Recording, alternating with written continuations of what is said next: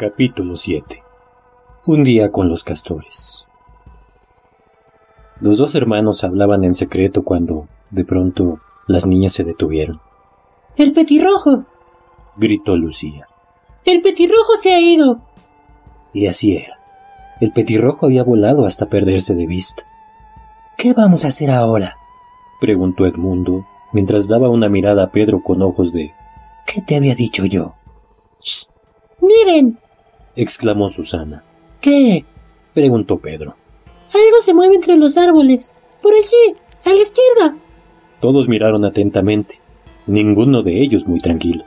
Allí está otra vez, dijo Susana. Esta vez yo también lo vi, dijo Pedro. Todavía está ahí. Desapareció detrás de ese gran árbol. ¿Qué es? preguntó Lucía, tratando por todos los medios que su voz no reflejara su nerviosismo. No lo sé, dijo Pedro. Pero en todo caso, es algo que se está escabullendo, algo que no quiere ser visto.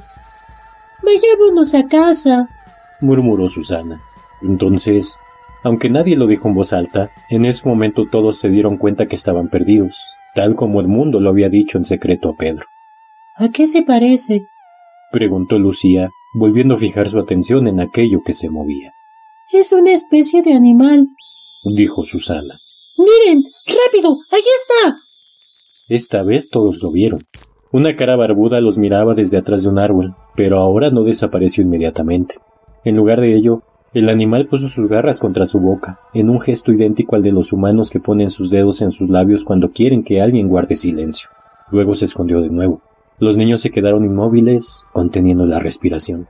Momentos más tarde el extraño se reapareció tras el árbol. Miró hacia todos lados, como si temiera que alguien los estuviese observando, y dijo Silencio. o algo parecido. Después hizo unas señales a los niños como para indicarles que se reunieran con él en lo más espeso del bosque y desapareció otra vez. Ya sé qué es, dijo Pedro. Es un castor. Le vi la cola. Quiere que nos acerquemos a él, dijo Susana. Y nos ha prevenido para que no hagamos el menor ruido. Así parece, dijo Pedro. ¿Qué haremos? ¿Vamos con él o no? ¿Qué piensas tú, Lucía? Yo creo que es un buen castor, dijo ésta. Sí, pero ¿cómo podemos saberlo? replicó Edmundo. Tendremos que arriesgarnos, dijo Susana. Por otra parte, no ganamos nada con seguir parados aquí, pensando en que tenemos hambre. El castor se asomó nuevamente detrás del árbol y, con gran ansiedad, comenzó a hacerle señas con la cabeza. Vamos, dijo Pedro. Démosle una oportunidad, pero tenemos que mantenernos muy unidos frente al castor, por si resulta ser un enemigo. Los niños, muy juntos unos a otros, caminaron hacia el árbol. Por cierto, tras él encontraron al castor. Este retrocedió aún más y con voz ronca murmuró. Más acá. Vengan más acá. No estaremos a salvo en este espacio tan abierto. Solo cuando los hubo conducido a un lugar oscuro, en el que había cuatro árboles tan juntos que sus ramas entrecruzadas cerraban incluso el paso a la nieve y en el suelo se veía la tierra café y las agujas de los pinos, se decidió hablar. ¿Son ustedes los hijos de Adán y las hijas de Eva? Sí, somos algunos de ellos, dijo Pedro. Dijo el castor. No tan alto, por favor. Ni siquiera aquí estamos a salvo. ¿Por qué? ¿A quién le tiene miedo? preguntó Pedro. En este lugar no hay nadie más que nosotros. Están en los árboles, dijo el castor. Están siempre oyendo. La mayoría de ellos está de nuestro lado, pero hay algunos que nos traicionarían ante ella. Saben a qué me refiero, supongo, agregó. Si estamos hablando de tomar partido, ¿cómo podemos saber que usted es un amigo? dijo Edmundo. No queremos parecer mal educados, señor Castor, dijo Pedro. Pero, como usted ve, nosotros somos extranjeros. Está bien, está bien, dijo el castor. Aquí está mi distintivo. Con estas palabras levantó hacia ellos un objeto blanco y pequeño. Todos se quedaron mirándolo sorprendidos hasta que Lucía exclamó. ¡Oh! Por supuesto. Es mi pañuelo. El que le di al pobre señor Tumnus. Exactamente, dijo el castor. Pobre amigo. Le llegó el anuncio del arresto un poco antes que lo apresaran. Me dijo que si algo le sucedía, debía encontrarme contigo y llevarte a... Aquí la voz del castor se transformó en silencio e inclinó una o dos veces la cabeza de un modo muy misterioso. Luego hizo una seña a los niños para que se acercaran junto a él, tanto que casi los rozó con sus bigotes mientras murmuraba. Dicen que Aslan se ha puesto en movimiento. Quizás ha aterrizado ya. En ese momento sucedió una cosa muy curiosa. Ninguno de los niños sabía quién era Aslan. Pero en el mismo instante en que el castor pronunció esas palabras, cada uno de ellos experimentó una sensación diferente. A lo mejor les ha pasado alguna vez en un sueño que alguien dice algo que uno no entiende, pero siente que tiene un enorme significado. Puede ser aterrador, lo cual transforma el sueño en pesadilla, o bien encantador, demasiado encantador para traducirlo en palabras. Esto hace que el sueño sea tan hermoso que uno lo recuerda durante toda la vida y siempre desea volver a soñar lo mismo. Una cosa así sucedió ahora. El nombre de Aslan despertó algo en el interior de cada uno de los niños. Edmundo tuvo una sensación de misterioso horror. Pedro se sintió de pronto valiente y aventurero. Susana creyó que alrededor de ella flotaba un aroma delicioso, a la vez que escuchaba algunos acordes musicales bellísimos. Lucía experimentó un sentimiento como el que se tiene al despertar una mañana y darse cuenta que ese día comienzan las vacaciones o el verano. ¿Qué pasa con el señor Tumnus? preguntó Lucía.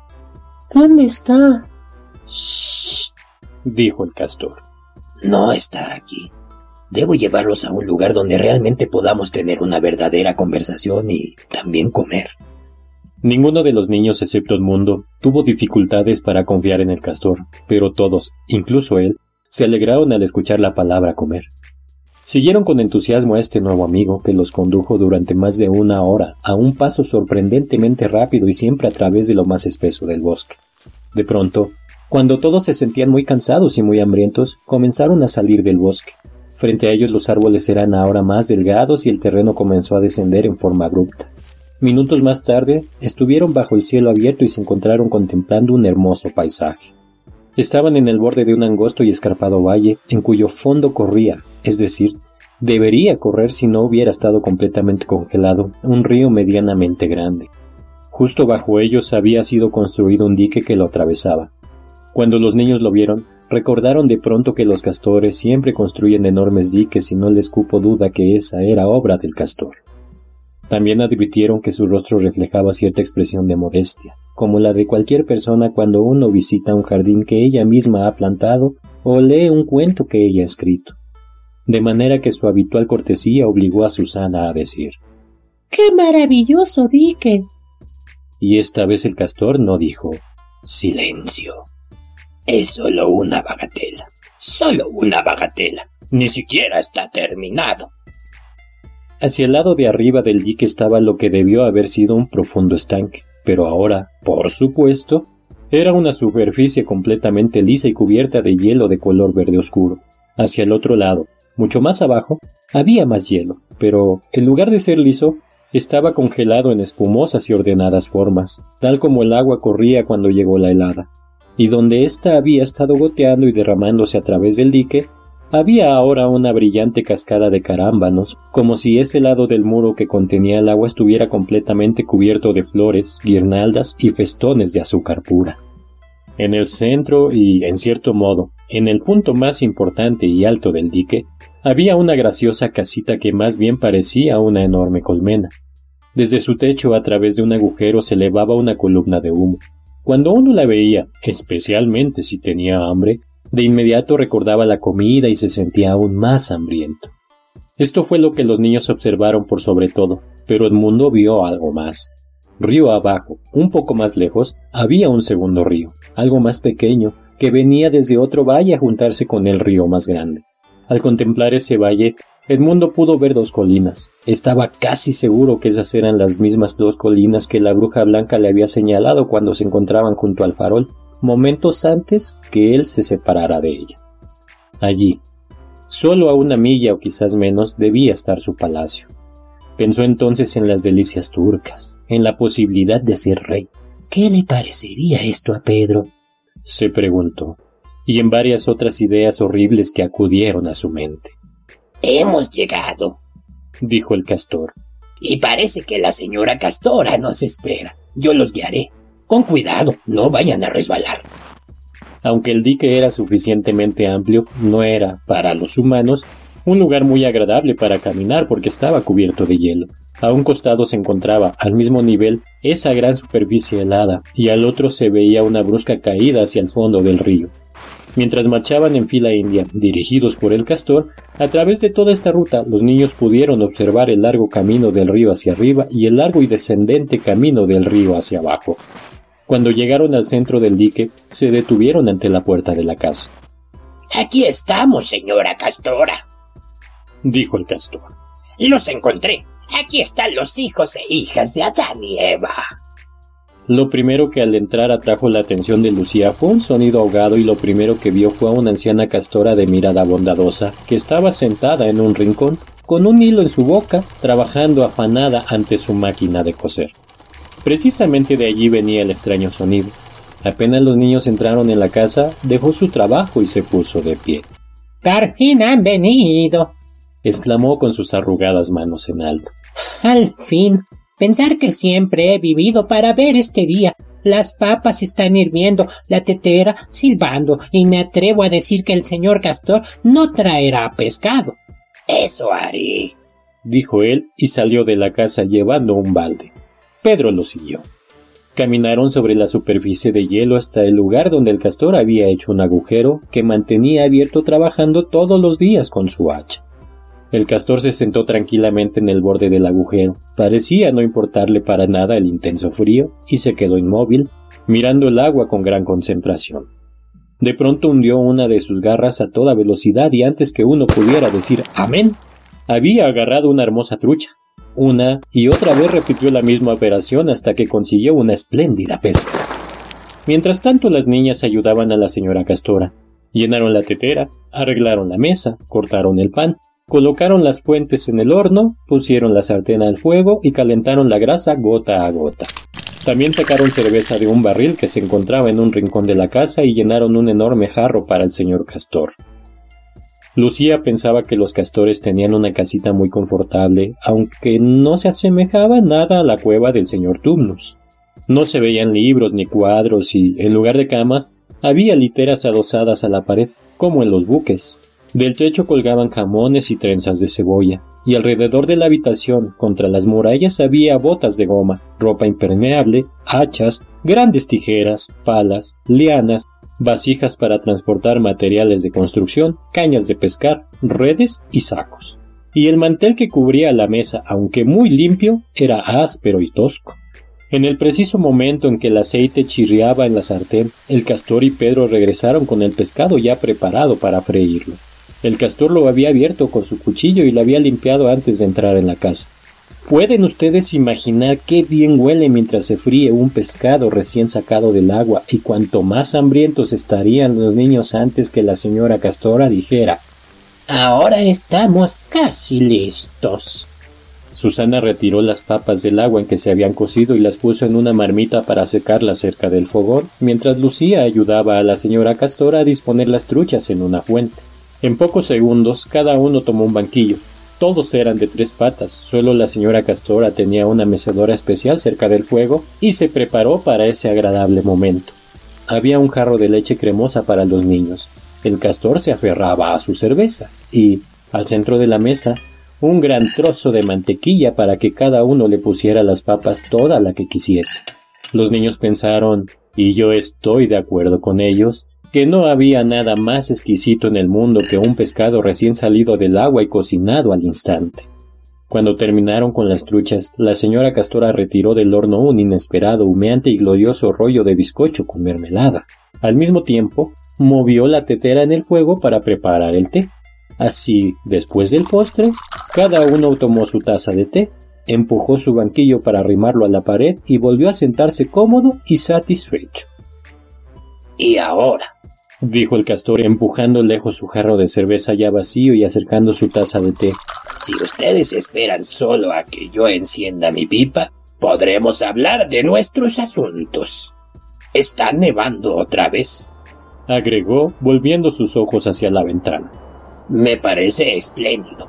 porque así no tendremos visitas y si alguien ha tratado de seguirnos, ya no podrá encontrar ninguna huella. Capítulo 8. Lo que sucedió después de la comida. Cuéntenos ahora, por favor, ¿qué le pasó al señor Tumnus? dijo Lucía. Ah, eso está mal, dijo el castor moviendo la cabeza. Es un asunto muy, muy malo. No hay duda alguna del hecho que se lo llevó la policía. Lo supe por un pájaro que estuvo presente cuando lo apresaron. ¿Pero a dónde lo llevaron? Preguntó Lucía. Bueno, ellos iban rumbo al norte la última vez que los vieron. Todos sabemos lo que eso significa. Nosotros no, dijo Susana. El castor movió la cabeza con desaliento. Temo que lo llevaron a la casa de ella. Pero, ¿qué le harán, señor castor? insistió Lucía con ansiedad. No se puede saber con certeza. No son muchos los que han regresado después de haber sido llevados allá.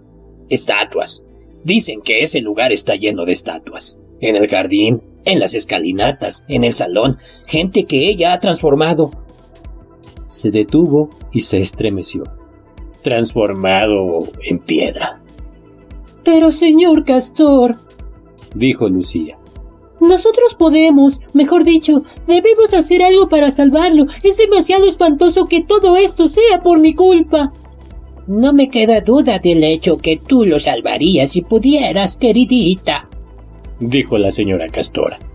Sin embargo, no hay ninguna posibilidad de entrar en esa casa contra la voluntad de ella, ni menos de salir con vida. ¿No podríamos planear alguna estratagema?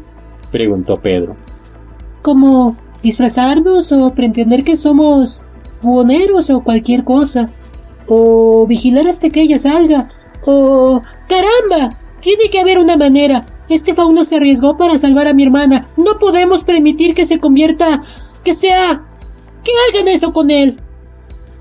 Eso no serviría para nada, hijo de Adán, dijo el castor. Tu intento sería muy complicado para todos y no serviría para nada. Pero ahora que Aslan está en movimiento. ¡Oh, sí, oh, sí! ¡Ah, sí! los de Aslan! de Aslan! Dijeron varias voces al mismo tiempo. Otra vez los invadió ese extraño sentimiento, como si para ellos hubiera llegado la primavera, como si hubieran recibido muy buenas noticias. ¿Quién es Aslan? preguntó Susana. ¿Aslan? ¿Cómo? Es que ustedes no lo saben. Es el rey. Es el señor de todo el bosque. Pero no viene muy a menudo. Jamás en mi tiempo, ni en el tiempo de mi padre. Sin embargo, corre la voz que él ha vuelto.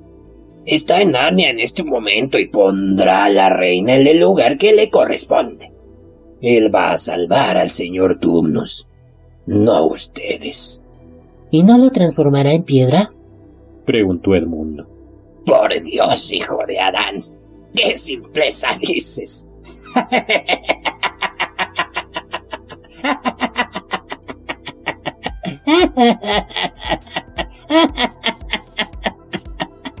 Dijo el castor y rió a carcajadas. ¿Convertirlo a él en piedra? Si ella logra sostenerse en sus dos piernas y mirarlo a la cara, eso será lo más que pueda hacer y, en todo caso, mucho más de lo que yo creo. No, él pondrá todo en orden como dicen estos antiguos versos. El mal se trocará en bien cuando Aslan aparezca. Ante el sonido de su rugido, las penas desaparecerán. Cuando descubra sus dientes, el invierno encontrará su muerte, y cuando agite su melena, tendremos nuevamente primavera. Entenderán todo esto cuando lo vean, concluyó el castor. ¿Pero lo veremos? preguntó Lucía. Para eso los traje aquí, hija de Eva. Los voy a guiar hasta el lugar a donde se encontrarán con él. ¿Es. es un hombre? preguntó Lucía vacilando. ¿Aslan un hombre? exclamó el castor con voz severa. Ciertamente no. Ya les dije que es el rey del bosque y el hijo del gran emperador más allá de los mares. ¿No saben quién es el rey de los animales? Aslan es un león. El león. El gran león. ¡Oh! exclamó Susana. Pensé que era un hombre. ¿Y él? ¿Se puede confiar en él?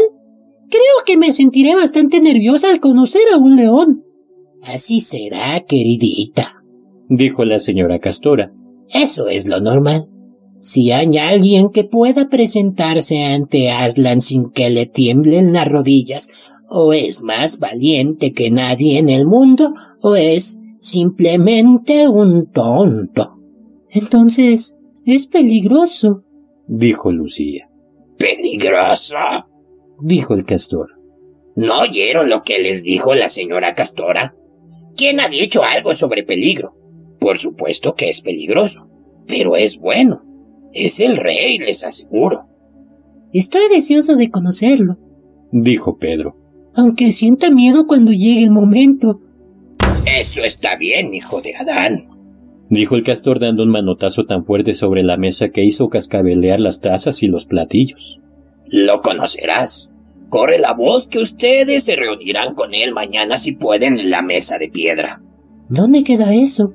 preguntó Lucía. Les mostraré el camino, dijo el castor. El río abajo, bastante lejos de aquí. Los guiaré hacia él. Pero, entre tanto, ¿qué pasará con el pobre señor Tumnus? dijo Lucía. El modo más rápido de ayudarlo es ir a reunirse con Aslan, dijo el castor.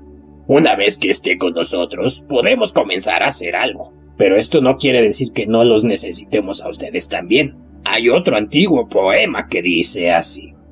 Cuando la carne de Adán y los huesos de Adán se sienten en el trono de caer para Abel, los malos tiempos habrán sido desterrados para siempre. Por esto, agregó el castor, dedujimos que todo está cerca del fin. Él ha venido y ustedes también.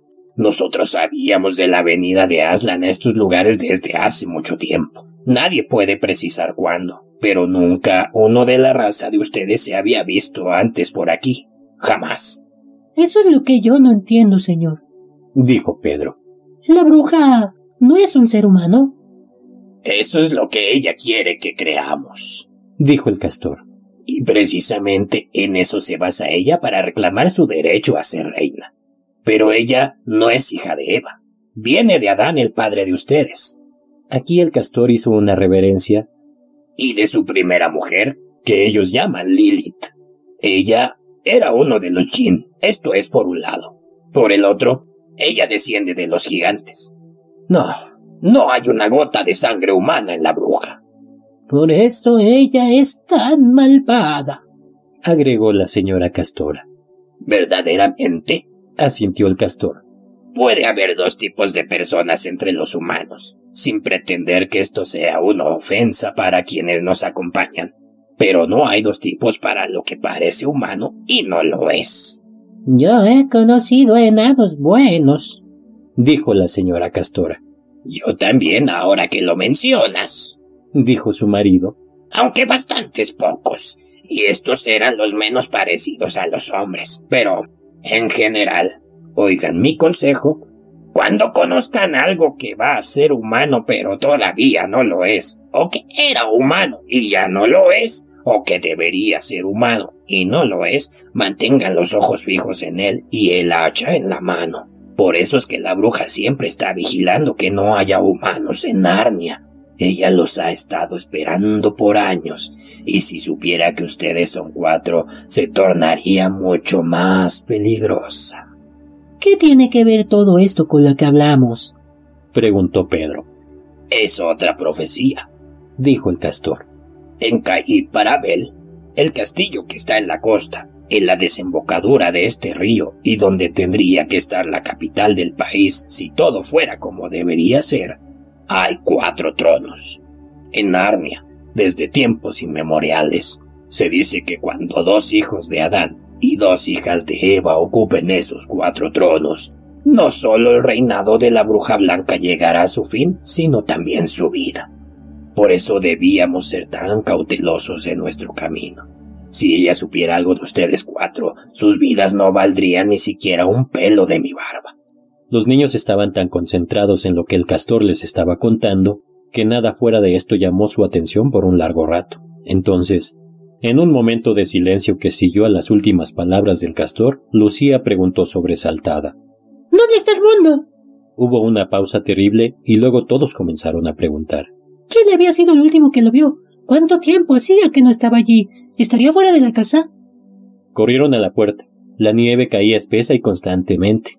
Toda la superficie de hielo verde había desaparecido bajo un grueso manto blanco y desde el lugar donde se encontraba la pequeña casa, en el centro del dique, difícilmente se divisaba cualquiera de las dos orillas del río. Salieron y dieron vueltas alrededor de la casa en todas direcciones, mientras se hundían hasta las rodillas en la suave nieve recién caída. ¡El mundo! ¡El mundo! Llamaron hasta quedar roncos. Pero el silencio caer de la nieve parecía amortiguar sus voces y ni siquiera un eco les respondió. ¡Qué horror! exclamó Susana cuando por fin volvieron a entrar desesperados. ¿Cómo me arrepiento de haber venido? Dios mío, ¿qué podemos hacer, señor Castor? dijo Pedro. ¿Hacer? dijo el castor que ya se estaba poniendo las botas para la nieve. ¿Hacer? Debemos irnos inmediatamente sin perder un instante. Mejor será que nos dividamos en cuatro, dijo Pedro. Y así todos iremos en distintas direcciones. El que lo encuentre deberá volver aquí de inmediato y... ¿Dividirnos, hijo de Adán? preguntó el castor. ¿Para qué? Para encontrar el mundo, por supuesto, dijo Pedro un tanto alterado. No vale la pena buscarlo a él, contestó el castor. ¿Qué quiere decir? preguntó Susana. No puede estar muy lejos y tenemos que encontrarlo, pero ¿qué quiere decir usted con eso de no serviría de nada buscarlo? La razón por la que les digo que no vale la pena buscarlo es porque todos sabemos dónde está. Los niños lo miraron sorprendidos. ¿No entienden? insistió el castor. Se ha ido con ella, con la bruja blanca. Nos traicionó a todos. Oh, ¿realmente? Él no puede haber hecho eso. exclamó Susana. ¿No puede? dijo el castor mirando duramente a los tres niños. Todo lo que ellos querían decir murió en sus labios. Cada uno tuvo, de pronto, la certeza que era eso exactamente lo que Edmundo había hecho. Pero, ¿conocerá seguir el camino? preguntó Pedro. El castor contestó con otra pregunta. ¿Había estado aquí antes? ¿Había estado alguna vez él solo aquí? Sí, dijo Lucía casi en un murmullo. Me temo que sí. ¿Y les contó lo que había hecho o con quién se había encontrado? No, no lo hizo, dijo Pedro. Tome nota de mis palabras entonces, dijo el castor. Conoció a la bruja blanca. Está de su parte y sabe dónde vive. No quise mencionar esto antes. Después de todo, él es hermano de ustedes. Pero en el momento en que puse mis ojos en ese niño, me dije a mí mismo, es un traidor. Tenía la mirada de los que han estado con la bruja blanca y han probado su comida. Si uno ha vivido largo tiempo en Narnia, los distingue de inmediato. Hay algo en sus ojos, en su modo de mirar. Igual tenemos que buscarlo, dijo Pedro con voz ahogada. Es nuestro hermano. A pesar de todo, aunque esté actuando como una pequeña bestia, es solo un niño. ¿Irán entonces a la casa de la bruja? preguntó la señora Castora. ¿No ven que la única manera de salvarlo a él o de salvarse ustedes es permanecer lejos de ella? ¿Qué quiere decir, señora Castora? dijo Lucía. Todo lo que ella desea en este mundo es atraparlos a ustedes, a los cuatro. Ella siempre está pensando en esos cuatro tronos de caer para Abel. Una vez que se encuentren dentro de su casa, su trabajo estará concluido y habrá cuatro nuevas estatuas en su colección antes que ustedes puedan siquiera hablar. En cambio, ella mantendrá vivo a su hermano mientras sea el único que ella tiene, porque lo usará como señuelo, como carnada para atraparlos a todos. Oh, ¿y nadie podrá ayudarnos? Solo Aslan, dijo el castor. Tenemos que ir a su encuentro de inmediato. Es nuestra única posibilidad. A mí me parece importante, queridos amigos, dijo la señora Castora saber en qué momento escapó Edmundo. Lo que pueda informarme a ella depende de cuánto haya oído. Por ejemplo, Habíamos hablado de Aslan antes que él se fuera. Si no lo oyó, estaríamos bien, pues ella no sabe que Aslan ha venido a Narnia ni que planeamos encontrarnos con él. Así la tomaremos completamente desprevenida en cuanto a esto. No recuerdo si él estaba aquí cuando hablamos de Aslan. Comenzó a decir Pedro, pero Lucía lo interrumpió. Oh, sí, estaba, dijo sintiéndose realmente enferma. ¿No recuerdas que fue él quien preguntó si la bruja podía transformar a Aslan en piedra? Claro que sí, dijo Pedro. Exactamente la clase de cosas que él dice. Por lo demás, Peor y peor, dijo el castor. Y luego está este otro punto. ¿Se acuerdan si él estaba aquí cuando hablamos de encontrar a Aslan en la mesa de piedra? Nadie supo cuál era la respuesta a esa pregunta. Porque si él estaba, continuó el castor, entonces ella se dirigirá en su trineo en esa dirección y se instalará entre nosotros y la mesa de piedra nos atrapará en nuestro camino y de hecho imposibilitará nuestro encuentro con Aslan. No es eso lo que ella hará primero, dijo la señora Castora. No, si la conozco bien. En el preciso instante en que Edmundo le cuente que ustedes están aquí, saldrá a buscarlos esta misma noche. Como él debe haber partido hace ya cerca de media hora, ella llegará en unos veinte minutos más. Tienes razón, dijo su marido. Tenemos que salir todos de aquí inmediatamente. No hay un minuto que perder. Capítulo 9. En casa de la bruja. Ahora, por supuesto, ustedes quieren saber qué le había sucedido a Edmundo. Había comido de todo en la casa del castor, pero no pudo gozar de nada porque durante ese tiempo solo pensaba en las delicias turcas, y no hay nada que eche a perder más el gusto de una buena comida como el recuerdo de otra comida mágica pero perversa. También había escuchado la conversación, la cual tampoco le agradó mucho porque él seguía convencido que los demás no lo tomaban en cuenta ni le hacían ningún caso. A decir verdad, no era así, pero lo imaginaba. Escuchó lo que hablaban hasta el momento en que el castor se refirió a Aslan y a los preparativos para encontrarlo en la mesa de piedra. Fue entonces cuando comenzó a avanzar muy despacio y disimuladamente hacia la cortina que colgaba sobre la puerta. El nombre de Aslan le provocaba un sentimiento misterioso de horror, así como en los demás producía solo sensaciones agradables. Cuando el castor les repetía el verso sobre la carne de Adán y los huesos de Adán, Justo en ese momento Edmundo daba vuelta silenciosamente a la manija de la puerta antes que el castor le relatara que la bruja no era realmente humana, sino mitad gigante y mitad jin. Edmundo salió de la casa y con el mayor cuidado cerró la puerta tras él. A pesar de todo, ustedes no deben pensar que Edmundo era tan malvado como para desear que sus hermanos fueran transformados en piedra. Lo que sí quería era comer delicias turcas y ser un príncipe, y más tarde un rey y también devolverle la mano a Pedro por haberle llamado animal. En cuanto a lo que la bruja pudiera hacer a los demás, no quería que fuera muy amable con sus hermanos. No quería, por supuesto, que los pusiera a la misma altura que a él, pero creía o trataba de convencerse que creía que ella no les haría nada especialmente malo. ¿Por qué? se dijo. Todas esas personas que hablan mal de ella y cuentan cosas horribles son sus enemigos. A lo mejor ni siquiera la mitad de lo que dicen es verdad. Fue muy encantadora conmigo, mucho más que todos ellos. Confío en que ella es verdaderamente la reina legítima. De todas maneras, debe ser mejor que el temible Aslan. Al fin, esa fue la excusa que elaboró en su propia mente. Sin embargo, no era una buena excusa, pues en lo más profundo de su ser sabía que la bruja blanca era mala y cruel. Cuando Edmundo salió, lo primero que vio fue la nieve que caía alrededor de él, se dio cuenta entonces que había dejado su abrigo en la casa del castor y, por supuesto, ahora no tenía ninguna posibilidad de volver a buscarlo. Ese fue su primer tropiezo. Luego advirtió que la luz del día casi había desaparecido. Eran cerca de las tres de la tarde en el momento en que se había sentado a comer y en el invierno los días son muy cortos. No había contado con este problema. Tendría que arriesgárselas lo mejor que pudiera. Se subió al cuello y caminó por el dique. Afortunadamente no estaba tan resbaladizo desde que había nevado, hacia la lejana ribera del río. Cuando llegó a la orilla, las cosas se pusieron peores. Estaba cada vez más oscuro y esto, junto a los copos de nieve que giraban a su alrededor como un remolino, no lo dejaba ver a más de tres metros delante de él. Tampoco existía un camino.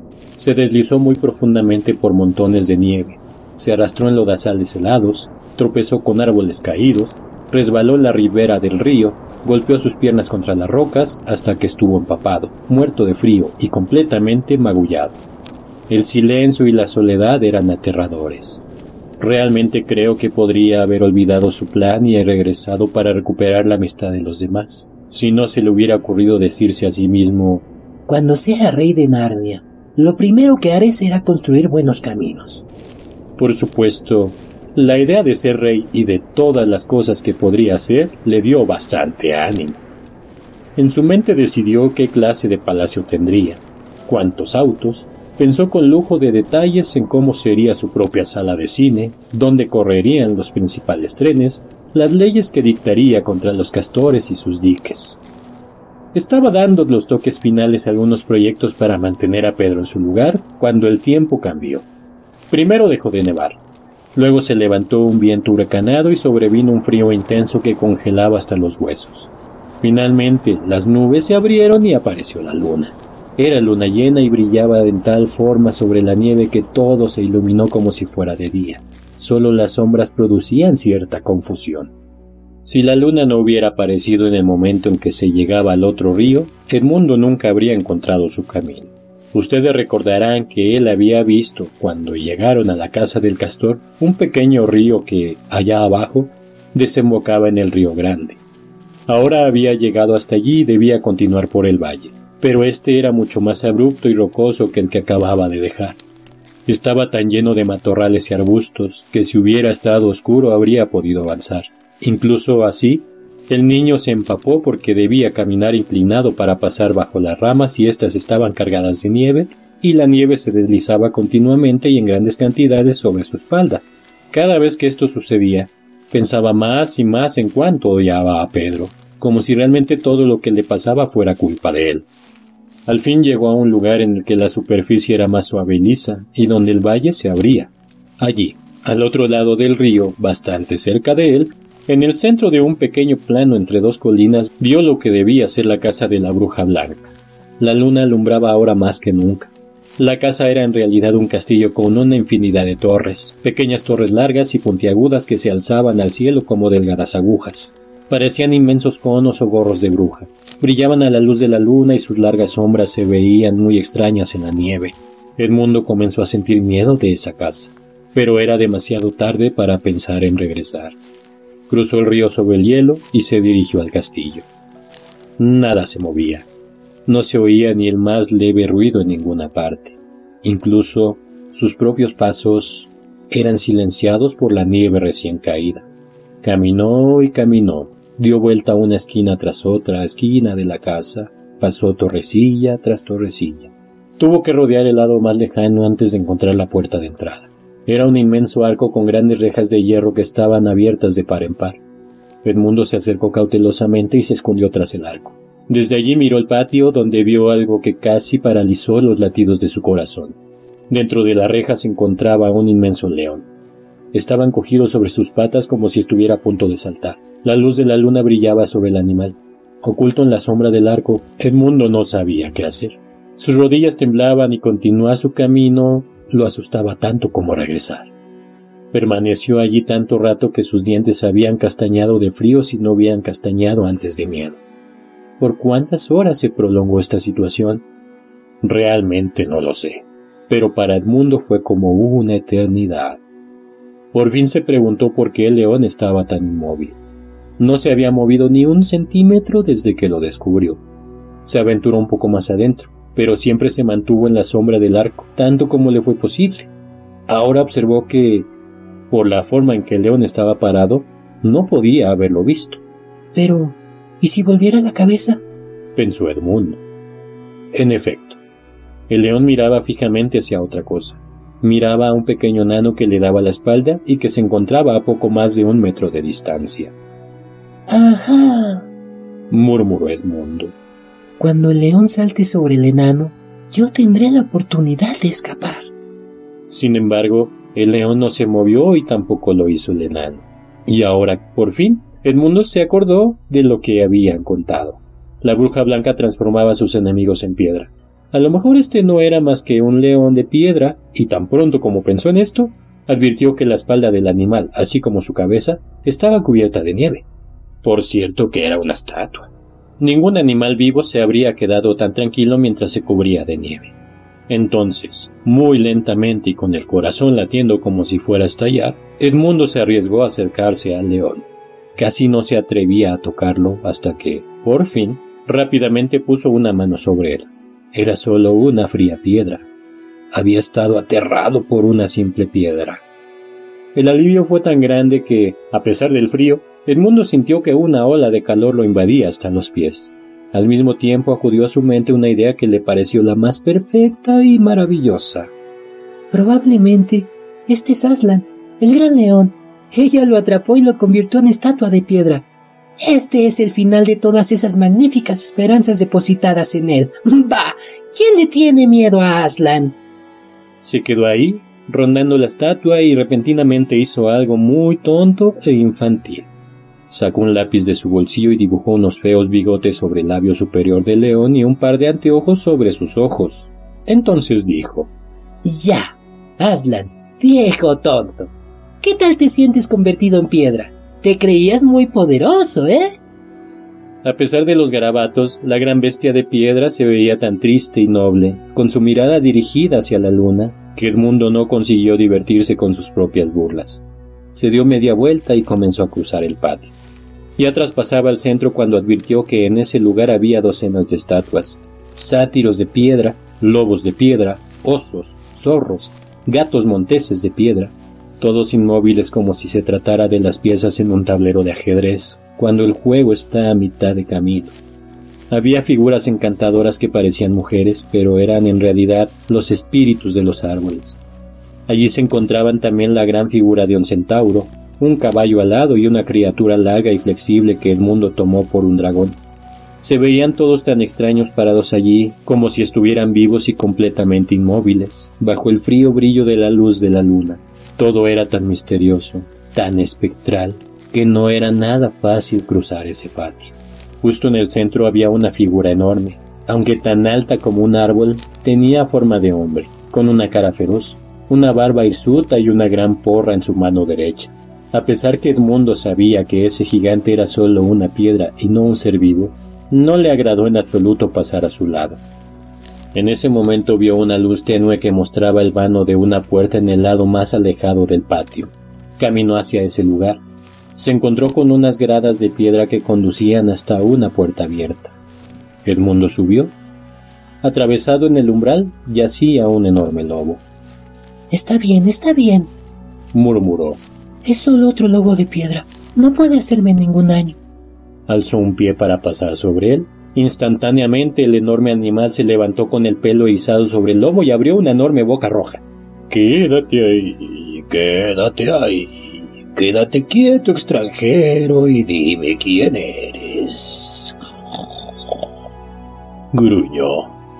Por favor, señor, dijo Edmundo. Temblaba en tal forma que apenas podía hablar. Mi nombre es Edmundo y soy soy el hijo de Adán que su majestad encontró en el bosque el otro día. Yo he venido a traerle noticias de mi hermano y mis hermanas. Están están ahora en en Arnia, muy cerca, en la casa del castor. Ella e, ella quería verlos. Le diré a su majestad, dijo el lobo. Mientras tanto, quédate quieto aquí en el umbral, si en algo valoras tu vida. Entonces desapareció dentro de la casa. Edmundo permaneció inmóvil y esperó con los dedos adoloridos por el frío y el corazón que martillaba en su pecho. Pronto, el lobo gris, Fenris Wolf, el jefe de la policía secreta de la bruja, regresó de un salto y le dijo Entra. Entra, afortunado favorito de la reina. O quizás no tan afortunado. Edmundo entró con mucho cuidado para no pisar las garras del lobo. Se encontró en un salón lúgubre y largo con muchos pilares. Al igual que el patio estaba lleno de estatuas, La más cercana a la puerta era un pequeño fauno con una expresión muy triste. Edmundo no pudo menos que preguntarse si este no sería el amigo de Lucía. La única luz que había allí provenía de una pequeña lámpara tras la cual estaba sentada la bruja blanca. He regresado, Su Majestad, dijo Edmundo adelantándose hacia ella. ¿Cómo te atreves a venir solo? dijo la bruja con una voz terrible. ¿No te dije que debías traer a los otros contigo? Por favor, Su Majestad, dijo Edmundo. Hice lo que pude. Los he traído hasta muy cerca. Están en la pequeña casa, en lo más alto del dique sobre el río, con el señor y la señora Castor. Una risa lenta y cruel se dibujó en el rostro de la bruja. ¿Esas son todas tus noticias? No, Su Majestad, dijo Edmundo y le contó todo lo que había escuchado antes de abandonar la casa del castor. ¿Qué? ¿Aslan? gritó la reina. ¿Aslan? ¿Es cierto eso? Si descubro que me has mentido. Por, por favor, solo, solo repito lo que ellos dijeron. Tartamudeó Edmundo, pero la reina que ya no lo escuchaba golpeó las manos. De inmediato apareció el mismo nano que Edmundo había visto antes con ella. Prepara nuestro trineo, ordenó la bruja. Y usa los arneses sin campanas.